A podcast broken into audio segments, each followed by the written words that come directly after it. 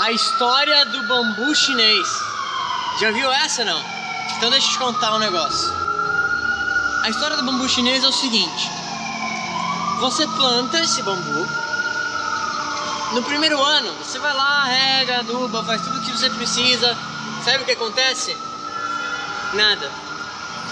Segundo ano, você vai lá, rega, aduba, sabe o que acontece? Nada.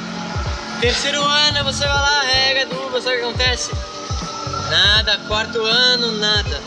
Mas no quinto ano, o bambu chinês ele cresce metros e metros e vira algo inacreditável. Por que, que o bambu chinês demora para crescer? Ele demora porque ele está criando raízes. E isso é um grande paralelo pensando no teu negócio e na tua vida. Muitas pessoas falam assim, pô, eu não tô tendo tanto resultado naquilo que eu quero, eu não tô vendo resultado, eu não tô vendo resultado. Só que você tem que entender que você tá criando raízes, entende? Você é como o bambu chinês e pode demorar para que o resultado grande apareça, mas não quer dizer que ele não está acontecendo. Eu sempre falo muito também sobre a história do semeador, porque eu acho que é um grande paralelo que você pode ter pro, pro teu negócio e pro tua vida. E a história do semeador, contando ela na minha visão da forma rapidinha, é o seguinte: o semeador ele era ambicioso. E sendo ambicioso, ele tinha algumas ótimas sementes. E pensando em termos de negócio, o que, que são as ótimas sementes? É você ter um ótimo produto ou oportunidade na mão. E o semeador começou a semear, jogar sementes. E aí, o que, que aconteceu? Ele, quando viu, ele viu que a maioria das sementes tinham caído em solo que não era produtivo. Tinha caído entre as pedras. E adivinha? Nada aconteceu.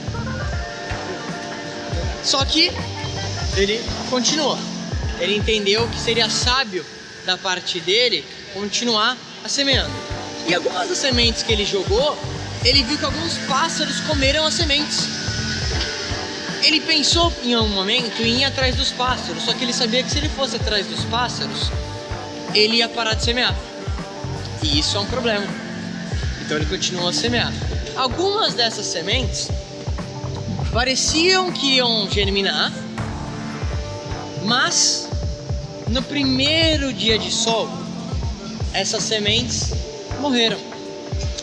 Talvez é aquele negócio que você começa, aquela pessoa que talvez você contrata, ou que está na tua equipe, e depois de um tempo ela para, ela não aguenta. Continua a semear. Algumas sementes pareciam que iam brotar, estavam quase brotando, mas logo depois elas cresceram entre espinhos. Elas cresceram talvez nessa negatividade, pessoas falando que elas não poderiam, essas sementes também não brotaram. Mas o Senhor ele era muito sábio. Então, depois de tanto tempo que ele foi lá, semeou, semeou, semeou, algumas poucas sementes dessas todas caíram em solo que era um solo produtivo. Que é quando você vai lá, encontra aquela pessoa, aquele teu negócio começa a dar muito certo e isso gera uma plantação incrível. Então, assim como o bambu chinês, você tem que entender que algumas coisas levam tempo. Eu sempre falo isso. Você tem que ter micropaciência, aliás, uh, trabalhar muito forte no micro e rápido no micro, mas ter paciência no macro. Entender que qualquer negócio que você vai construir é um jogo de médio e longo prazo e não tem como não ser assim né? Não, uh, talvez você tenha que parar de ficar tentando buscar um shortcut, entende? E entender que se você trabalhar de forma efetiva e você não parar de plantar, o resultado ele vai acontecer. E quando ele acontecer, vai ser como o bambu chinês, que vai tirar uma plantação incrível. Não pensa nisso.